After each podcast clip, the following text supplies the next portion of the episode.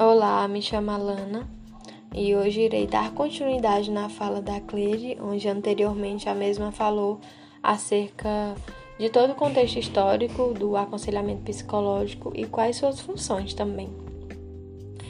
E hoje eu vou dar ênfase maior no objeto de, de trabalho que é utilizado no aconselhamento psicológico, no qual é a escuta?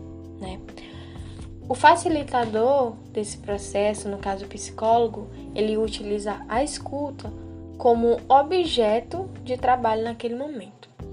Naquele momento, ele está ali atento para lhe ouvir, para lhe escutar, estar presente naquele momento para que o paciente ou a pessoa se sinta seguro para falar sobre suas angústias, sobre seus sofrimentos, sobre suas tristezas, né? O que está lhe causando desconforto, né? Então é isso, a escuta é o principal, é a principal oferta, né, do facilitador. É, e tem por objetivo conhecer a pessoa e buscar ajudá-la, né? O que levou a pessoa a procurar o atendimento psicológico, né? O que levou a pessoa a procurar aquele serviço naquele momento? E dessa forma são características primordiais do aconselhamento psicológico essa escuta atenta, interessada e o esclarecimento da demanda, né?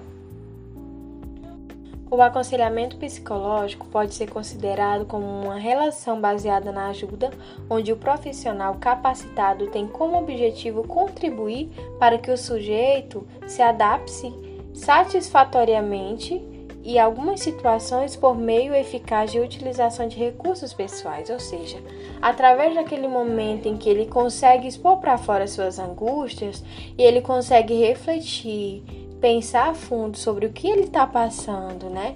E a partir de então ampliar seu campo de percepção e encontrar dentro de si mesmo possibilidades para poder enfrentar aquela situação, né? Para melhor enfrentar, para melhor lidar.